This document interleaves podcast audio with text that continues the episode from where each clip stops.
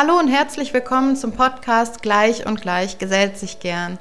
Ich bin Elu Falkenberg und ich habe es mir zur Mission gemacht, Eltern dabei zu unterstützen, in eine verständnisvolle und gleichberechtigte Elternschaft zu finden. Das ist nämlich auch heute noch nicht die Default-Einstellung und selbst wenn wir als Paar, bevor wir Eltern wurden, da der Überzeugung waren, dass wir total gleichberechtigt sind, wir sind es nicht. Und das fällt in der Regel auf, wenn wir Kinder bekommen, spätestens dann. Und in der Regel bekommen Mütter da einige Zeit nach der Geburt äh, ihres Kindes oder ihrer Kinder irgendwann einen sogenannten Patriarchatsschock und ihnen wird bewusst, dass sie diejenigen sind, die den absoluten Löwenanteil an Haus- und Kehrarbeit übernehmen und zwar wie automatisch. So, und das liegt daran, dass wir immer noch in einem System leben, das auf Ungleichberechtigung basiert. Und diese Ungleichberechtigung zeigt sich eben in der Elternschaft. Und ein weiteres ganz großes Problem dieser fehlenden Gleichberechtigung zeigt sich auch in der Arbeitswelt, also in der Erwerbsarbeitswelt, nämlich da oder darin, dass wir nur wirklich ausgesprochen schlechte Vereinbarkeitsmöglichkeiten haben. Vereinbarkeit von Familie und Beruf. Und das merken ganz besonders die Mütter. Und deshalb freue ich mich so sehr, dass ich in dieser Podcast-Folge Annegret Gerke zu Besuch habe. Annegret war schon mal in meinem Podcast und wir sprechen in dieser Folge unter anderem darüber, wie wichtig es ist, da auch mal aufs System zu gucken und darauf zu schauen, wie viel da im System einfach schief läuft und was wir brauchen würden oder was total förderlich wäre, um eine bessere Vereinbarkeit zu schaffen. Und dabei bleibt es aber nicht nur, sondern wir schauen auch darauf, was können wir denn als Individuen tun, um ja, dieses System ein bisschen voranzutreiben, um auch dazu beizutragen, dass eine Vereinbarkeit und eine Gleichberechtigung schneller erreicht wird oder dass wir da schnellere Fortschritte machen auch. Es ist ein sehr ähm, politisches Gespräch geworden, würde ich sagen, auch wenn ich das, wenn das sonst nicht so typisch für mich ist. Aber wir gucken da uns viele verschiedene Aspekte an und ja, also ich fand dieses Gespräch mit Annegret wahnsinnig spannend, weil es einfach so viele, viele Aspekte beleuchtet hat. Gib mir gerne mal ein Feedback zu dieser Folge, zum Beispiel unter dem Reel, was ich für diese Folge veröffentlichen werde bei Instagram. Lass mir da sehr, sehr gerne deine Gedanken da. Das ist nämlich ein Thema, das darf diskutiert werden und da dürfen wir in den Dialog treten. Jetzt wünsche ich dir erstmal ganz, ganz viel Spaß mit dieser umfassenden Folge. Viel Spaß beim Zuhören. Liebe Annegret, ich freue mich so, dass du wieder da bist. Du warst ja schon mal bei mir im Podcast, allerdings mit einem anderen Thema. Und äh, wir sprechen heute über das, ja, äh, über das Thema, was wahrscheinlich so gut wie alle Eltern kennen, den Struggle mit der Vereinbarkeit, so mal ganz grob gesagt, und äh, wo da eigentlich die ganzen Probleme liegen und vor allem, welche Lösungsmöglichkeiten es auch gibt, ähm, vor allem in so einem bisschen, in einem größeren Bild, sage ich mal, was vielleicht auch Arbeitgeber tun können, was, äh, was es einfach wirklich braucht, um Vereinbarkeit leben zu können. Und da freue ich mich total, denn äh, du bist Expertin in diesem, in diesem Bereich, zumindest auch im Thema ähm, Top-Sharing. Da ist deine Expertise. Und ich freue mich total, ähm, da mit dir drüber zu sprechen. Magst du einmal, bevor wir starten, jetzt habe ich gerade über deine Expertise gesprochen, ganz kurz einführen, was du äh, in den letzten Jahren, Jahrzehnten so für Erfahrungen gemacht hast im Bereich Vereinbarkeit, sowohl vielleicht als ähm, ja auf persönlicher Ebene als auch auf der Ebene, wo du so ein bisschen die die Arbeitgeberseite ähm, mit einbeziehen kannst. Super gerne. Also Elo, ich freue mich auch total, wieder hier sein zu dürfen bei dir im Podcast. Und ich weiß noch, letztes Mal waren wir ganz tief auf dieser persönlichen Ebene. Was kann ich ja. persönlich tun, mich weiterzuentwickeln? Haben wir über dein Programm gesprochen. Und ich freue mich total, dass wir heute mal systemisch drauf gucken. Also auf was kann man im System tun und wo kann auch ich als einzelne Person im System was mit anstoßen? Denn da sehe ich so viel Potenzial noch liegen. Ne? Ich bin selbst Sozialpädagogin, habe also lange in, an Schulen gecoacht, bin selbst Führungskraft im Top-Sharing gewesen. Ich will ganz kurz einmal erklären, was Top-Sharing bedeutet. Ja, unbedingt. Ähm, die diesen Begriff nicht kennen. Das heißt nämlich führenden Doppelspitze. Also zwei Menschen, die sich zusammentun, oft in Teilzeit, aber nicht 50-50, sondern mit Überlappung logischerweise, um die Themen zu übergeben, sagen wir führen gemeinsam. Mhm. Und dieses gemeinsam führen, ich durfte es ja erleben und ich darf es auch in den Begleitungen erleben, es ist so gesund.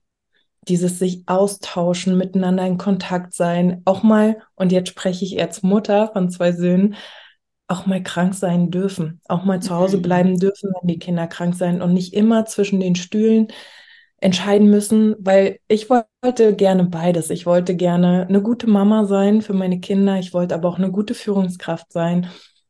Und vielleicht kennst du das auch, ganz sicher kennst du das auch, dass es uns manchmal im Leben so zerreißt. Und wie schön ist es, wenn wir da einen Puffer haben, auch dem nachgehen zu dürfen, dass es gesund ist, dass ich mich mal dafür entscheide, das geht jetzt, kann ich in die Betreuung geben und mal auch sage, ich bleibe zu Hause, ohne so einen unglaublichen Druck auf uns liegen zu haben.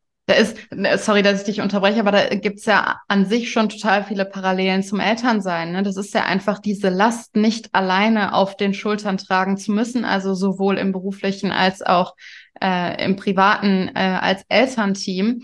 So, äh, wenn man sich mal vorstellt, im klassischen Fall bin ich als Mutter, ja, also so ist es ja in den meisten Fällen immer noch, als Mutter hauptsächlich verantwortlich für Haus- und vor allem Care-Arbeit, für die Begleitung meiner Kinder. Und wenn ich dann auch noch einen Job mache, wo ich auch mehr oder weniger alleine verantwortlich bin für meinen Bereich, also was für eine, für eine enorme Belastung das einfach ist, ne? Ähm, mhm. Habe ich nur gerade auch nochmal gedacht. Entschuldige, ich habe dich unterbrochen. Nee, super gutes Beispiel, weil gerade bei der, beim Elternsein gibt es Statistiken, Studien dazu, dass es so viel positiver ist für Kinder mit zwei Elternteilen groß zu werden, als von einem, egal geschlechtlich jetzt, Einzelelternteil großgezogen zu werden. Ja. Es gibt nur die eine Wahrheit, es gibt nur die eine Perspektive und diese Perspektivmischung, die nicht immer leicht ist. Wir kennen das aus der Partnerschaft, ja, aber dieses Mischen von Perspektiven, dass zwei Menschen diskutieren, dass es nicht die eine absolute Wahrheit gibt, das bildet uns als Menschen, das schafft Perspektive, das hat auch die Möglichkeit, mal auswählen zu können. Und Kinder können das sehr gut, mitarbeiten übrigens auch, zu wem gehe ich. Und mhm. das kann man als negativen Fakt auslegen, dass sie da entscheiden, aber es kann man auch sehr positiv ähm, beurteilen, dass Mitarbeitende die Möglichkeit haben, zwischen zwei verschiedenen Charakteren zu wählen. Und ich kann das aus Erfahrung sagen, das ist nicht die eine beliebte und die eine unbeliebte Person, Person, sondern es gibt wirklich, der eine fühlt sich mit ihr wohler, der andere mit ihm wohler, also jetzt als Beispiel. Und sie, man sucht sich dann so, zu wem möchte man gehen. Und da steckt so viel Qualität drin. Und auch diese Perspektiven, die zusammenkommen, und da möchte ich noch so eine gesellschaftliche Ebene reinbringen. Also wir sprechen in der agilen Führung immer von Think Tanks, also von Gedankenboxen, wo sozusagen verschiedene Aspekte gesammelt werden. Und auf gesellschaftlicher Ebene, wir kommen aus einer Zeit, in der Männer unsere Gesellschaft gebaut haben. Das ist einfach so. Also als meine Oma Kind war, die ist jetzt 90 Grad geworden, ähm, jetzt mit zwölf war sie, als der Weltkrieg hier zu Ende ging, die hat einfach ein ganz anderes Frauenbild erlernt und auch in ihrer Erziehung weiter vermittelt was auch noch in unserer Gesellschaft drin hängt, ne? Und erleben, also erlebt, weil das sind Männer, die da die Gesellschaft gemacht haben. Also eine Frau durfte noch nicht mal arbeiten ohne die Einwilligung des Mannes. Die konnte kein Konto eröffnen. All diese Dinge. Und heute stehen wir an einem Punkt, wo wir das können, wo wir uns ähm, sozusagen da weiterentwickeln. Aber was ist noch was noch fehlt, und ich habe jetzt gerade in den Ferien, ich habe jetzt ein bisschen ausgeholt, das Buch Unsichtbare Frauen gelesen. Vielleicht kennst mm. du das. Ja. Von Caroline Cardio Perez. Und sie zeigt, wie die Daten, die wir haben, also selbst für die Medikamenteneinstellung, aber auch für Schutzkleidung, für alles in unserer Gesellschaft, aus Perspektive eines Mannes erhoben wurden. Also gar nicht böse gemeint, sondern einfach, er hat entschieden, da müssen wir mal eine Studie zu machen. Er hat das Geld dafür, er hat die Fragestellung dazu entwickelt, weil er eben die Führungskraft war. Mhm. Ich sage er jetzt so fiktiv für alle, für den Mann. Mm. Und auf Grundlage dessen wurden, das fängt bei Schneeräumen an und das hört bei Schutzkleidung, Medikamenten, aber bei allen Betreuungssystemen auf. Und die Frau ist oft nicht mitbedacht. Und mm. nicht aus mhm. einem Willen heraus, sondern weil das in der Perspektive gar nicht drin war. Und deswegen ist es so wichtig, und dafür stehe ich, Frauen in die Führung zu bringen, Frauen zu empowern, egal ob in Festanstellung oder als Freiberufliche, damit dieser Perspektive mitgedacht wird, damit das mit drin ist in der Gesellschaft. Und ich weiß noch, ich war auf EU-Ebene, wir haben die Haushaltsgelder für Deutschland, für den Bildungsbereich ähm, diskutiert und ich war die einzige Frau mit Kindern. Es gab noch Frauen, Was? aber die hatten sich für Karriere und gegen Kinder entschieden. Und weil ich gemerkt habe, boah, da fehlt eine Perspektive an diesem Tisch. Also ja. wir Frauen waren so weniger, aber dann auch keine Frau mit Kindern, außer ich. Ich war auch die Jüngste. Und da habe ich gemerkt, das brauchst, das brauchst noch so viel mehr. Und dafür ja. gehe ich los, Frauen zu empowern, da groß zu wachsen und die Gesellschaft mitzugestalten. Ja, ja, krass. Warte mal, wir sind jetzt gekommen von Top-Sharing über, ähm, es ist so, wir haben so eine männliche Perspektive oder unsere, unsere Gesellschaft hat bisher hauptsächlich männlich gedacht, tut es mhm. auch immer noch an, äh, mhm. an vielen Ecken und Enden. Ähm, genau hin zu diesem Perspektivwechsel. Ähm, viele diverse Perspektiven. Es hört ja auch nicht auf bei Männern und Frauen. Ne? Also gerade wenn wir von Repräsentat Repräsentationen äh, sprechen, äh, wie sind wir repräsentiert mh, mm, und sowohl äh, im Arbeitsmarkt als auch auf politischer Ebene sind wir ja nicht wirklich divers repräsentiert oder so, wie es die Gesellschaft darstellt. Ähm, mhm. Genau, da sind wir, da sind wir hingekommen. Inwieweit sagst du, hat äh, Top-Sharing oder überhaupt bessere Vereinbarkeitsmöglichkeiten da einen Einfluss? Also wie können wir diesen Hebel nutzen? Es ist ja ein Hebel, würde ich sagen, ne? Genau, also der Hebel, der liegt nicht nur im Top-Sharing. Ich bin jetzt, habe mich darauf spezialisiert, weil ich selbst erlebt habe und da Menschen begleite und Unternehmen zu berate. Aber der steckt insgesamt, ich will mal einen größeren Begriff wählen, in der flexiblen Arbeitszeiteinteilung, mhm. weil das einfach dem menschlichen Bedürfnis entspricht. Wir haben Menschen, die Kinder zu Hause zu betreuen haben. Wir haben Menschen, die ältere Menschen betreuen. Wir haben einfach Lebenssituationen, in denen wir nicht so leistungsfähig sind. Und es ist menschlich, auf diese menschlichen Bedürfnisse eingehen zu können. Und ich habe gerade heute, das ist so lustig, dass wir ähm, gefunden einen Artikel, dass 50 Unternehmen in Deutschland sich entschieden haben, mitzumachen bei der Vier-Tage-Woche. Die wurde ja schon in den USA, in Australien, Großbritannien getestet und es wurde festgestellt, dass die Burnout-Wahrscheinlichkeit ähm, um 60 Prozent verringert werden konnte und trotzdem sie bei 100 Prozent Gehalt nur vier Tage die Mitarbeitenden beschäftigen. Also sie nennen das die 180-100-Regelung, äh, finde ich ganz spannend. Also 100% Gehalt bei 80% Zeit und 100% Leistung. Also mhm. die Mitarbeiter sagen, wir bringen trotzdem die gleiche Leistung. Und das haben die auch bewiesen. Also das Projekt, diese Pilotphase geht auch hier in Deutschland jetzt sechs Monate. Und die haben trotzdem eine Umsatzsteigerung von 1,4 Prozent in dieser Zeit erreichen können. Und ich finde es so viel gesünder, und so viel vereinbarer. Und das kann für jemanden total schön sein, dieses lange Wochenende zu haben. Aber es kann eben auch, wie für mich, ich habe äh, gar nicht unbedingt dieses Wochenende gebraucht. Ich brauchte zwischendurch einen Tag zum Durchatmen. Oder mhm. ich brauchte am Nachmittag eine frühere Zeit gehen zu dürfen, um den Nachmittag mit meinen Kindern haben zu können. Und das darf individuell sein. Das muss nicht fest sein, ne? dass es ein Modell gibt, entweder dieses oder jenes, sondern was ich mir wirklich für die diese Arbeitswelt wünsche, ist, dass wir Systeme finden, die flexibel sind und so flexibel, dass Menschen sich die Zeiten einteilen können. Natürlich nicht jede Woche neu. Du legst dich einmal fest für ein System, aber dass es verschiedene Systeme gibt und man das miteinander anpasst an die Lebensumstände der Menschen und dadurch menschlicher macht.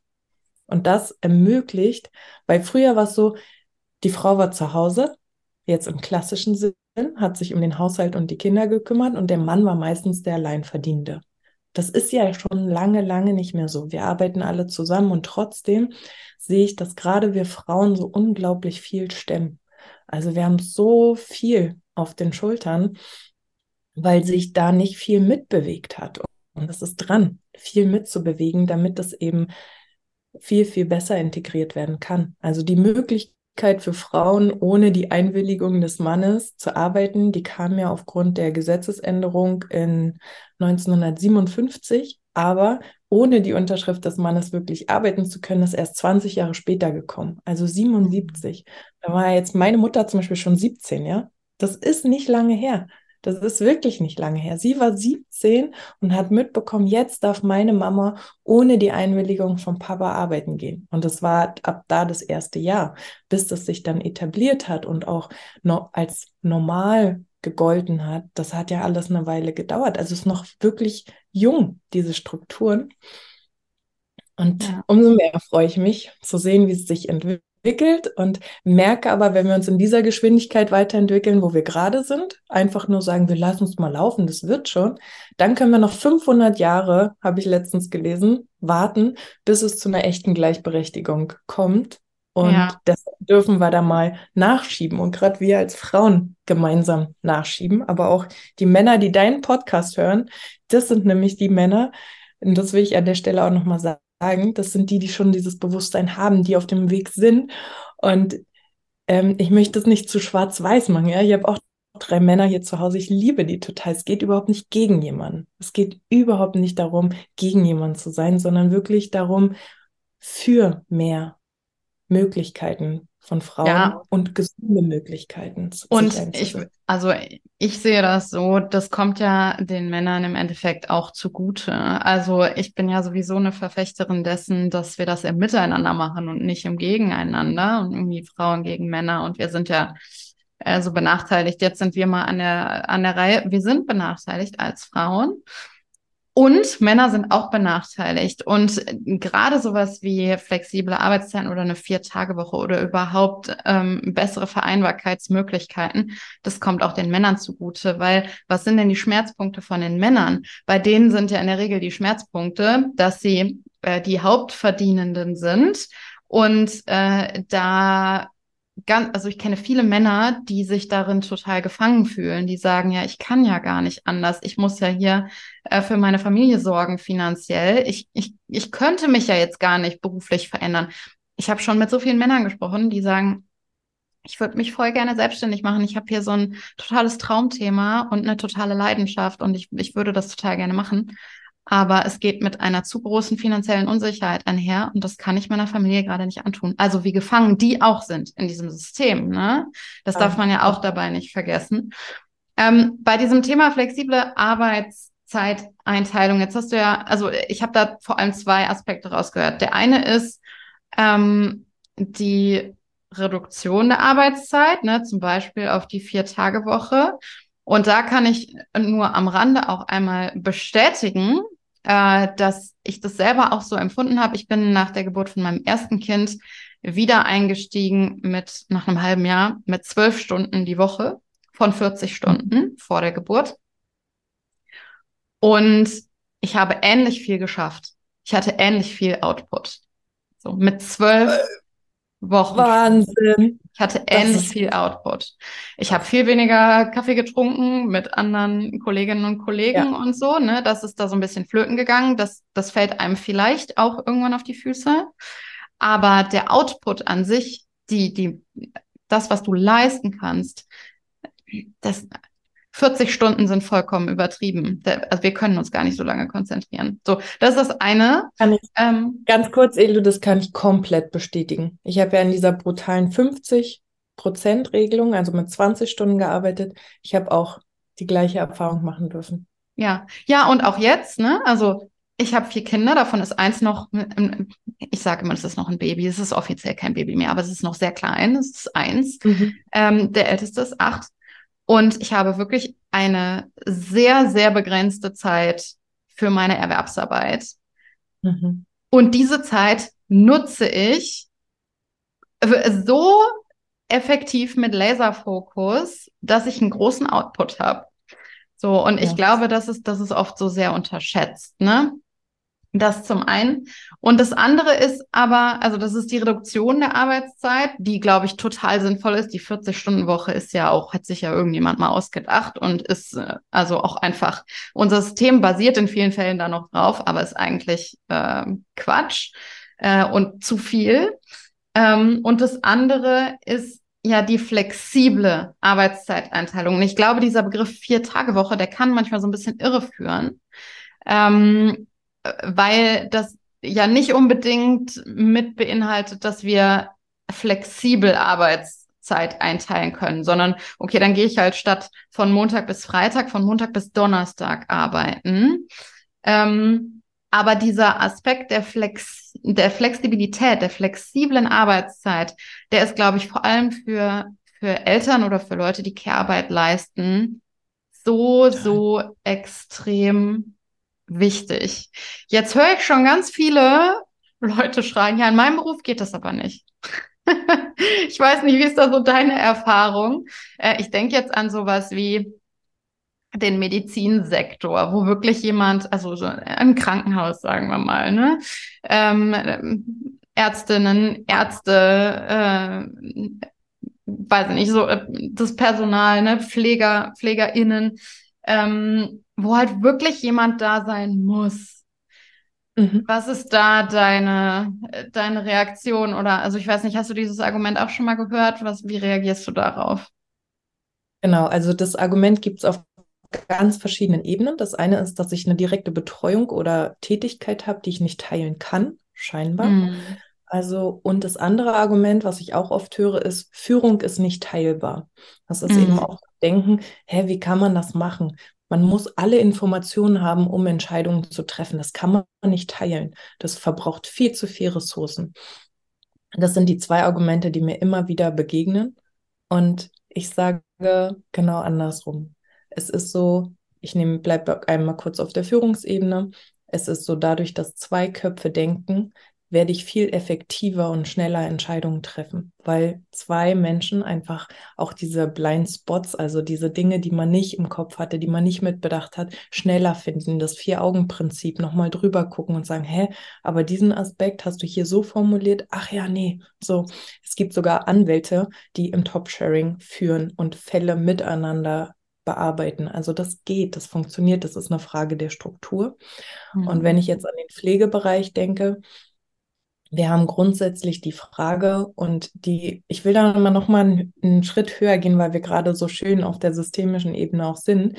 Ich finde, hier ist eben auch ein Aspekt, der gerade auch Eltern betrifft. Also viele Frauen sind im Pflege- und Sozialbereich, im medizinischen Bereich tätig und hier ist sowieso nochmal die Frage, wie fair ist das Gehalt, was gezahlt ist für die Tätigkeit, die sie tun und wie, inwiefern sind diese Arbeitszeiten gesund? Also wenn wir uns auch die Pflegestände, also die sozusagen psychischen Erkrankungen und die körperlichen mhm. Erkrankungen in den Bereichen angucken, die sind nicht so hoch, weil die Menschen total ähm, schwach sind, sondern die sind so hoch, weil die Belastung so, so hoch ist. Und es gibt ja diesen Begriff der erschöpften Frau und der kommt nicht von ungefähr.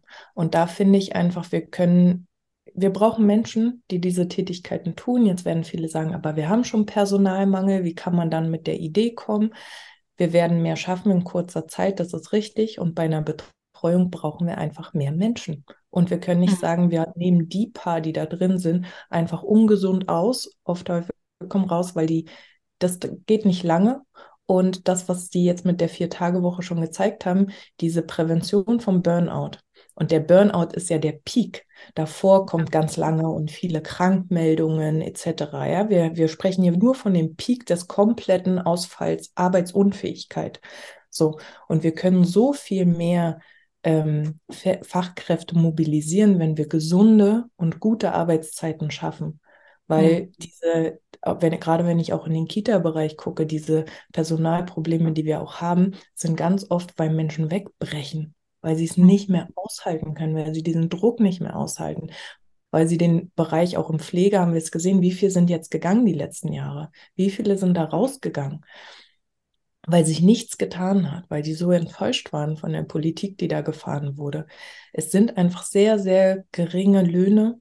Menschen, die ganz viel Herz da reinstecken, mit ganz viel Idealismus diesen Beruf tun, die eben auch Menschen unterstützen wollen, aber es ist nicht gut bezahlt und es ist nicht gesund von der Struktur. Genauso, wenn wir in die Lehrerberufe gucken, wie viel brechen da weg, wie viel krank, wie viel Lehrstellen laufen durch. Also wie viel komplett bezahlte und an der Stelle auch von unseren Steuergeldern bezahlte Stellen laufen komplett leer, weil die Menschen krank sind, weil die zu Hause sind. Und das ist weder für unser Wirtschaftssystem noch für die Menschen noch für das System Schule, Kita, Pflegeeinrichtung, wo auch immer wir hinschauen, medizinischer Bereich gut. Also ich mhm. glaube, das ist so eine Rechnung, das sagt man immer schnell, aber wenn man wirklich hinguckt auf die Zahlen, dann steckt da so viel mehr drin. Und um da jetzt nochmal den Bogen zum Top-Sharing zu machen an der Stelle, wenn ich zwei Führungskräfte habe auf einer Stelle und eine geht weg oder fällt weg, dann hat die andere das Wissen und alle Strukturen. Und mhm. dann bricht mir nicht so ein Riesenloch ein, sondern ich habe jemanden, der weiterführt, auch wenn es nur eine halbe Stelle ist, aber es bricht nicht der komplette Bereich ein. Und die nächste Kraft, die dann einsteigt oder wenn die zurückkommt, dann sitzt du nicht vor einem riesen Trümmerhaufen, sondern du kannst wieder andocken und normal weitermachen, wieder mit reingehen.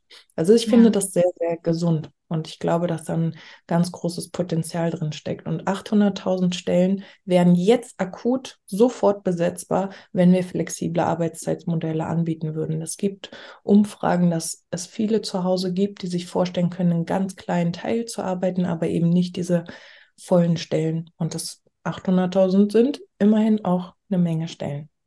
Ja, ja, das glaube ich auch, dass viele auch einfach abgeschreckt sind von diesen ähm, 40 Wochenstunden, 40 äh, plus.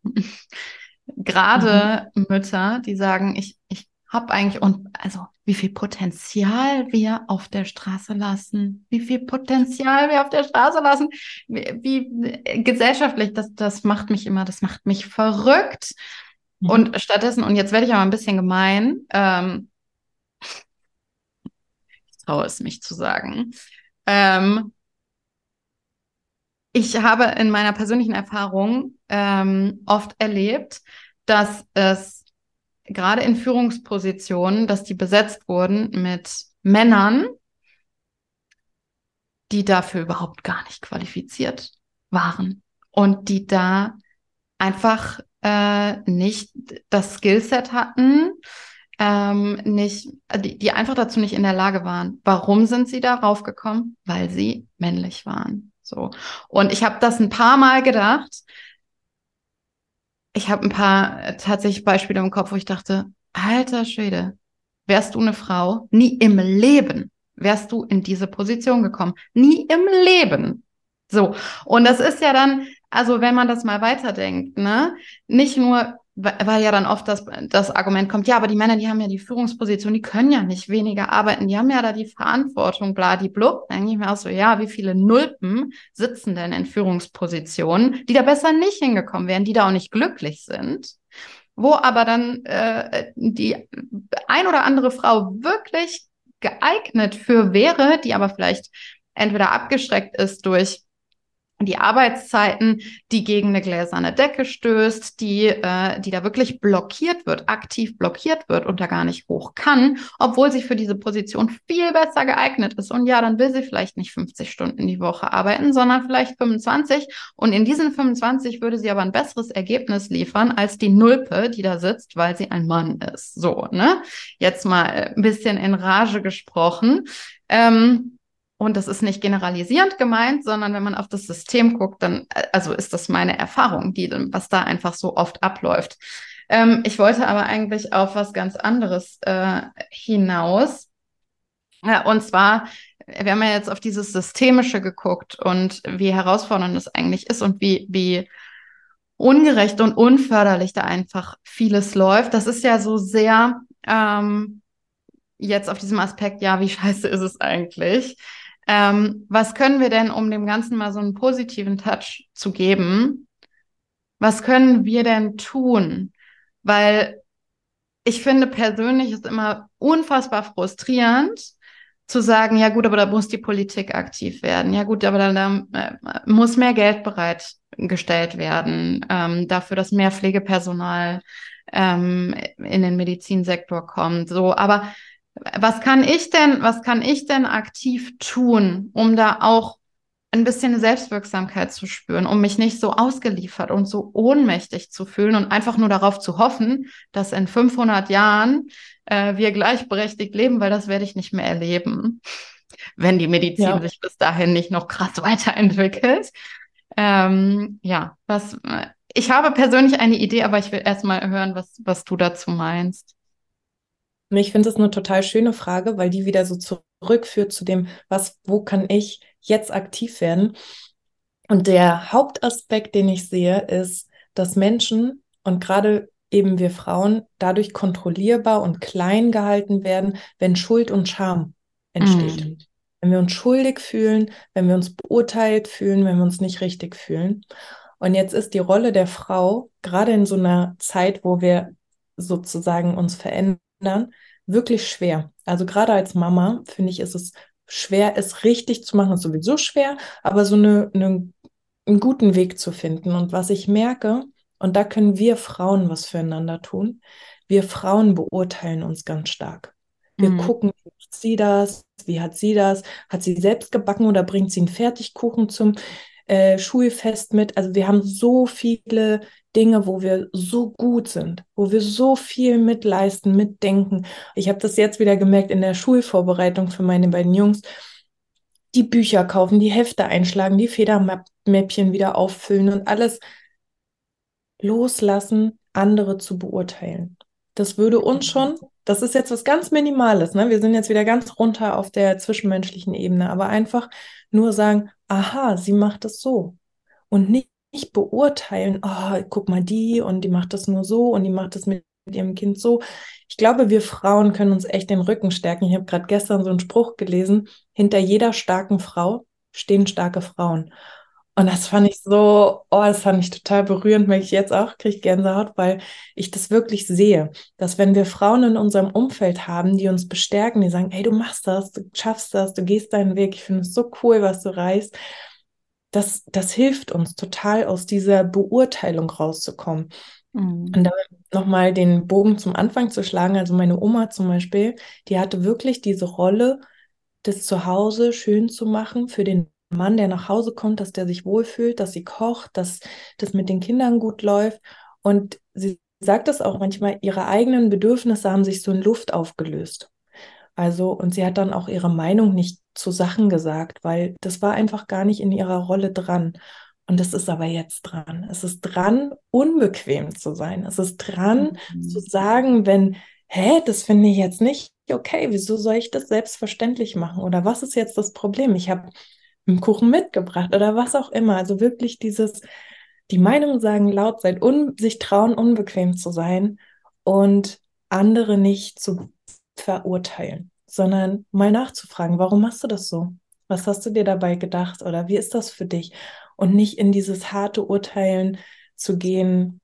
Ich glaube, das wäre so der ganz niedrigste ähm, sozusagen, weil das merke ich auch. Und jetzt im Top-Sharing, ich gehe in die Unternehmen, ich spreche über dieses Modell und ich habe Menschen, die sagen, boah, wieso wieso sollen die junge Generation jetzt die Möglichkeit kriegen, in Teilzeit zu führen? Mhm. Ich habe auch drei Kinder und ich ja. habe 60 Stunden gekloppt. Weißt du, was das gekostet hat? Und ich spüre diesen Schmerz. Ich spüre ja. diesen großen, großen Schmerz dieser Führungskräfte, die so viel aufgegeben haben und die es jetzt aus diesem Schmerz heraus kaum aushalten können, dass es eine einfachere und schöne Lösung mhm. geben kann, wie Menschen trotzdem Karriere machen können und eine gute Vereinbarkeit von Familie und Job finden können. Und ich glaube, wenn wir da ansetzen, wenn wir da ansetzen, uns das zu erlauben, es anders zu machen, es zu erlauben, es auszuprobieren, Und es kann trotzdem gut werden. Da steckt ein Riesenschlüssel drin für uns, die Gesellschaft zu verändern und für uns Frauen den Weg vor allen Dingen zu bereiten, mit in die Gestaltung der Gesellschaft einsteigen zu können, ohne uns ja. für eins entscheiden zu müssen, sondern beides gut machen zu können. Ja, und ich glaube, eine Sache, die ich da auf dieser, auf dieser zwischenmenschlichen Ebene noch quasi da vorstellen würde, ist ähm, auszuhalten, wenn ich es anders mache, wenn ich es so mache, wie es für mich richtig erscheint und dann Gegenwind kommt. Also wenn jemand äh, in mein Zuhause kommt und sagt, also so subtil, ähm, ach, da bin ich ja froh zu sehen, dass es bei euch auch so chaotisch ist, dass ich nicht alleine bin. Und man denkt sich so, oh, das trifft ja schon erstmal so. Und dann aber wieder innezuhalten und so zu merken, ja, das ist aber eine bewusste Entscheidung, die ich getroffen habe. Ich habe meine Priorität nicht darauf gelegt, dass es hier blitzt und blinkt, sondern ich bin in der Zeit, keine Ahnung, meiner, in meinem Fall, meiner Erwerbsarbeit nachgegangen, die mir Freude macht und womit ich Sachen verändern kann. Oder ich habe da, mich mit meinen Kindern beschäftigt oder so, weißt du? Und ich halte das aus. Ich halte es aus, dass, dass mein Haus nicht blitzt und blinkt. So, das ist dann halt einfach so. Oder ich halte es aus, dass wenn ich meinen Partner frage, äh, so, kannst du jetzt hier mal bitte Kinder übernehmen? Ähm, ich habe jetzt hier gerade, keine Ahnung, XY vor. Und mein Partner, ah, weil er gerade vielleicht auch was anderes vorhat, das auszuhalten auszuhalten. Ja, dann passt es ihm gerade vielleicht nicht hundertprozentig. Das ist in Ordnung. Es darf, es darf manchmal so sein, dass es ihm nicht richtig passt. Es ist nicht meine Aufgabe, es allen recht zu machen. Das ist so, diese, diese persönliche Integrität zu leben. So ein Ja zu sagen, wenn man Ja meint und ein Nein zu sagen, wenn man Nein meint. Und dann auch bei diesem Nein zu bleiben oder bei diesem Ja, wie auch immer. Und da wirklich seine Integrität zu, zu leben und zu wahren und Leute auch äh, zurückzuweisen, wenn sie da die eigene Integrität angreifen. Das, das kommt dem, glaube ich, noch davor. Und dann fällt es einem vielleicht auch noch mal ein bisschen leichter, nicht in diese Verurteilung zu gehen vor anderen, also vor allem bei anderen Frauen ähm, und äh, in dieses, äh, ja, in, in dieses ähm, Judgmental, äh, in diesen, in, in diesen Gedankengang zu kommen. Ähm, wenn man mit sich selber fein ist, dann Total. hat man das nicht nötig. Und weißt du was, wenn du jetzt zuhörst und denkst, oh ja, das klingt so gut, aber das ist so schwer. Ich, ich selber ich setze da manchmal mir selbst einen drauf sogar noch, weil ich finde es nicht leicht, immer dieses Nein auch durchhalten oder die eigenen Dinge. Der schwerere Weg, ja. Oh, jetzt ist jemand nicht mit mir äh, sozusagen zufrieden mit dem, wie ich es gerade mache. Aber ich sehe da wirklich, und deswegen hatte ich da auch so ausgeholt mit diesem Generationsding über meine Oma und meine Mama nochmal deutlich zu machen, dass wir wirklich einen Weg frei machen gerade als Frauen. Mhm. Für alle Frauen, die auch nach uns kommen, also für unsere Töchter, für, ich habe keine Tochter, aber für alle Frauen, die nach uns kommen, gehen wir diesen Weg. Wir sind wirklich Vorreiterinnen gemeinsam. Und je klarer du Nein sagst, und ich sehe das übrigens auch als Mama mit Jungs, umso klarer ich Grenzen setze bei meinen Jungs, umso klarer respektieren sie auch die Frau. Umso mhm. klarer merken sie, aha, mit der Mama kann man nicht alles machen. Und die sagt auch Stopp und die hat auch ihre Bereiche. Das ist total wichtig. Das ist auch mhm. so wichtig für später. Die werden ganz anders mit Frauen umgehen, als wenn ich meine Bedürfnisse so in Luft auflöse und alles kann man mit mir machen. Ja. Also da auch nochmal so ein Bewusstsein für bekommen, ich mache es nicht nur für mich, ich mache es wirklich für unsere ja. Gesamtgesellschaft, also dieses ganz Kleine, die Familie ist ja so die kleinste Zelle der Gesellschaft, aber dieses ganz Kleine ist ganz wichtig bei jeder von uns zu Hause, bei jedem von bei uns zu Hause für die ganze Gesellschaftsentwicklung. Und dann sind wir beim Ich im System, ne? Und bei meinem persönlichen Einfluss, den ich habe, der vielleicht nicht immer ganz direkt zu spüren ist oder der Effekt von meinem Einfluss ist nicht immer direkt zu spüren, aber mhm. das wirklich mal größer zu denken und mal zu überlegen, wie viel bringe ich hier eigentlich gerade auf die Strecke und wie viel ermögliche ich und, und wie viel räume ich hier gerade aus dem Weg für die Leute, die nach mir kommen. Ne? Ähm, das finde ich selbst auch immer total ähm, befreiend befreiend auf der einen Seite und bekräftigend ist eher so das richtige Wort, dass ich mir so denke, ja, das ist, das, das ist unangenehm gerade. Und es ist, äh, wie ich gerade sagte, es ist in der Regel der schwerere Weg. Es ist der schwerere mhm. Weg, integer zu leben. Es ist der mhm. schwerere Weg, eine gleichberechtigte Elternschaft zu leben. Es ist der schwerere Weg, Sachen anders zu machen, als so wie man es halt bisher kennengelernt hat. Das ist nicht der leichtere Weg. Und natürlich, also wenn man sich das mal bildlich vorstellt, natürlich ist es, äh, ist es schwerer, Dinge wirklich aktiv aus dem Weg zu räumen, den Weg frei zu machen, ähm, als einfach immer nur Hindernislauf drumherum oder dann einen komplett anderen Weg zu gehen, nämlich den, der gut ausgebaut ist und den schon viele vor uns gefahren haben, wo wir wissen, was kommt, so und Orientierung haben. Das ist auf jeden Fall ja, dieses, dieses Integerleben, das ist der schwerere Weg. Ich wollte auch noch auf eine Sache zu sprechen kommen, und zwar, weil ich ja eben gefragt hatte, was ist denn, was ist denn mh, hm, deine Antwort darauf, was ich jetzt persönlich machen kann? Und das, das geht so ein bisschen auch in die Richtung, was, was mache ich denn im System? Und mir kam eben der Gedankengang, als du gesagt hast, ja, ähm, wir haben zum Beispiel ne, nicht genug Pflegepersonal oder nicht genug ähm, ErzieherInnen, äh, Lehrkräfte und so weiter. Wo ich äh, weiter gedacht habe in dem Moment, dass ich dachte, ja, okay, wenn wir jetzt mal das auf äh, ErzieherInnen-Ebene packen, was passiert denn, wenn wir da Personalmangel haben in, äh, in Betreuungseinrichtungen, Kinderbetreuungseinrichtungen? In der Regel der, der, die, der Default ist, wir haben keine Außerhaus-Kinderbetreuung, die Mutter bleibt zu Hause. Das ist der Default. Und deshalb funktioniert das System ja auch weiterhin, weil damit kalkuliert wird, die Mutter bleibt zu Hause und kümmert sich. Und die Männer können weiter ihrer Erwerbsarbeit nachgehen. So jetzt mal ganz gesellschaftlich aufs System bezogen. So. Und wenn man da weiterdenkt und wirklich für sich zu Hause immer mehr für eine gleichberechtigte Elternschaft kämpft, sich dafür einsetzt, das lebt Schritt für Schritt. Und das muss nicht von heute auf morgen ähm, 180 Grad Kehrtwende sein, aber wirklich Schritt für Schritt. Und dann mal weiterdenkt, wenn Betreuungsausfall in der Kita ist, die Kita deshalb geschlossen, dass nicht immer nur die Mütter zu Hause bleiben, sondern eben auch mal die Väter. Und dass die dann fehlen in ihren Erwerbs arbeiten und dass da, weil dann, sobald wir mh, hm, dieses Wirtschaftssystem angreifen, was dadurch angegriffen wird, wenn die Arbeitskräfte fehlen, die äh, dick Geld reinbringen, dann da treffen wir sozusagen die Achillesferse äh, ähm, des äh, dieses Systems. Und ich glaube, das ist was, und auch da spürt man den Effekt mit Sicherheit nicht sofort. Ähm, aber ich glaube, auf lange Sicht ist das etwas, wo wir wirklich gesellschaftlichen Beitrag zu leisten können. Also wirklich eine gleichberechtigte Elternschaft zu leben, wenn das Kind krank ist oder Betreuungsausfall in der Kita, dass nicht immer nur die Mutter zu Hause bleibt, sondern eben auch der Vater und dass der auch ausfällt. Und ich glaube, das ist einfach eine Sache, die wir persönlich schon machen können, die einen Effekt hat. Absolut. Ja. Absolut. Genau. Ähm, und dazu Wochen. Ja.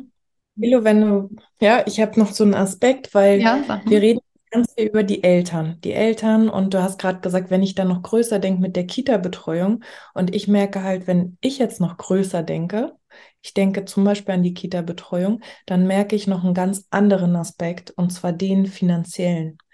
Also Eltern, die Eltern, die sehe ich jetzt mal als geschlossene Kugel, die das gleichberechtigt machen, ja, im Idealfall die, die leisten unglaublich viel und zwar, weil sie sich für Kinder entschieden haben, aber eben auch für die Gesellschaft. Und wenn wir über Fachkräftemangel sprechen, im Durchschnitt hat die deutsche Frau 1,3 Kinder, weil das einfach eine total teure Sache ist, Kinder zu bekommen.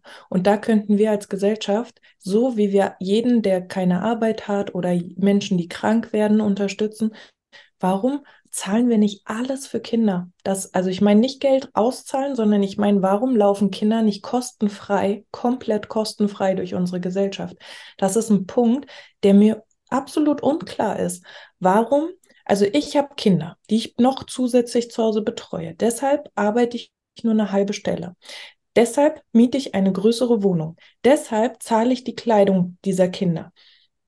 Ich kann, weil die ja in der Schule sind, nur in der Hauptsaison in den Urlaub fahren, habe deswegen viel höhere Kosten, weil ich die höheren Zahlen habe, aber auch für vier Personen jetzt in meinem Fall bezahle.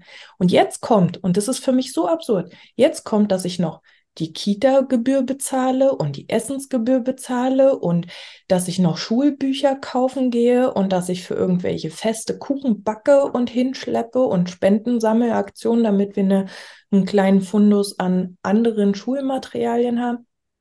Stopp! Ich finde, auch wenn wir zum Beispiel in den Tierpark gehen, dass ich als Erwachsene einen Eintritt zahle, absolut in Ordnung. Aber warum zahle ich für meine Kinder Eintritt? Warum ist, sind nicht Kinder komplett frei, weil diese Kinder unser Gesellschaftssystem ja am Leben halten. Wir brauchen diese mhm. Kinder ja. Das ist ja auch eine Arbeit, auch ein Beitrag für unsere Gesellschaft. Warum bekomme ich als Mutter nur 60 Prozent Elterngeld, wenn ich doch so einen wertvollen Beitrag zur, zum Leben hinzufüge? Warum werde ich auf einmal runtergestuft? Warum ist nicht einfach 100 Prozent klar, du hast ein Jahr lang, bist du ausgenockt, weil eben ein kleines Kind großziehst und ein starkes Und es muss Leben. ja noch nicht mal ein Jahr sein, ne? Also das ist ja auch. Ja. Ne? ja. Also das sind so viele Aspekte, wo ich denke, wir könnten dieses Elternsein als Kugel jetzt betrachtet noch so viel gesünder, noch so viel besser machen. Und wie gesagt, mir geht es gar nicht darum, das Geld auszuzahlen. Da kann man auch noch mal kontrovers zu diskutieren. Es geht mir wirklich darum, nicht so viele Mehrkosten dadurch zu haben, wenn man schon sich für Familie entschieden hat ja, und äh, gerade wenn man das nochmal weiterdenkt, äh, ist es ja auch einfach im Sinne der Chancengleichheit deutlich besser, ne, wenn Kinder äh, da einfach äh, diese Sicherheit haben. Ich kriege meine Schulbücher, ich, äh, ich weiß, dass ich Kleidung haben und so, so ne? Oder genau. ich kann, ich kann in den, in den Tierpark gehen oder in ach, äh, wo auch immer hin, ins Schwimmbad oder so. Ähm, ja. Und äh, es ist ja einfach nach wie vor noch so, dass du bessere Chancen hast, wenn deine Eltern reich sind ja, als Kind, es ne? Das ist ja einfach nach wie vor noch so. Aber das ist ja nochmal ein komplett anderes Thema, was wir gerade aufmachen. Du hast eben gesagt, ähm, wenn wir in der Geschwindigkeit uns weiterentwickeln, dann haben wir in 500 Jahren Gleichberechtigung. Wenn wir jetzt alle wirklich krass dran ziehen und wir tun ja unser Bestes, und wir überlegen mal irgendwie einen Zeitraum von in 50 Jahren. Was ist deine Vision? Wie leben wir dann? Wie sieht dann die Arbeitswelt aus? Wie kann man da Vereinbarkeit leben? Was stellst du dir da vor? So als letzte abschließende Frage. Also was ich eben merke, ich werde oft für Top-Sharing in Unternehmen geholt, nicht nicht unbedingt, weil die jetzt so toll, innovativ und Vorreiter und modern sein sollen, sondern was sie wirklich dahin bewegt, ist der Fachkräftemangel. Also mhm. den, den wir jetzt die ganze Zeit so negativ betrachtet haben, der bringt auch positive Aspekte. Zum Beispiel im öffentlichen Dienst. Ich war jetzt im Staatsministerium von Dresden gewesen. Die werden 2030 40 Prozent ihrer Führungskräfte in den Ruhestand verabschieden. Mhm. Das ist unglaublich viel. Und da sehe ich ein Problem, aber ich nehme jetzt extra dieses Wort, aber ich sehe auch eine echte Chance, dass sich was verändert. Und dadurch, dass so eine ganz große, ganz große Gruppe jetzt in den Ruhestand geht, werden jüngere Kräfte nachkommen, werden neue Systeme gebaut werden. Und da sehe ich einfach so viel Potenzial und sehe auch, dass wir deutlich schneller wachsen können. Ich bin auch ganz mhm. pro für diese Frauenquote wen es interessiert. Ich finde das super. Ich freue mich, dass Bosch eine Führungskraft hat. Ich freue mich, dass Simon eine weibliche Führungskraft jetzt mit dabei hat. Ich, ich feiere diese Frauen, die durch diese Quoten auch ähm, hochgehieft werden. Und da gibt es ja immer wieder diesen Aspekt, mit dem sind die gut oder nicht. Darum geht es mir nicht. Ich gehe davon aus, dass jemand, der ausgewählt wird, diese Qualifikation hat. Und ich wünsche mir, dass wir einfach, es geht nicht darum, jemanden zu stürzen. Es geht darum, es miteinander gut zu machen. Und ich sehe so viel Potenzial in dem Miteinander und den verschiedenen Perspektiven. Wir sprechen jetzt über weiblich-männlich. Da du es vorhin auch gesagt, es gibt noch so, so, so viele andere Perspektiven, die komplett fehlen. Das Kulturelle, das Diverse, können alles mit rein, weil es so viel mehr für unsere Gesellschaft bringt, viele verschiedene Perspektiven zu vereinen. Ja, ich danke dir von Herzen. Ich fand, das war ein unfassbar spannendes Gespräch. Ich glaube, wir könnten noch wirklich lange weiter darüber sprechen. Ähm, und da darf drüber gesprochen werden, über diese Themen. Es ist so wichtig, darüber zu sprechen, damit wir uns eben nicht in diesem Schneckentempo weiterentwickeln, sondern damit es schneller geht. Und ja, das ist super anstrengend und es ist eine Herausforderung, den Weg frei zu machen. Und da darf man auch hinfallen zwischendurch. Und es darf auch scheiße sein zwischendurch. Das darf man auch mal sagen. Und mhm. gleichzeitig mhm. ist es so wichtig und so wertvoll, mh, darüber zu sprechen und dann eben auch ins Handeln zu kommen. Ich danke dir von Herzen, Annegret, für dieses Gespräch. Schön, dass du nochmal bei mir im Podcast warst. Es freut mich total. Ich fand auch total schön. Danke, Elo.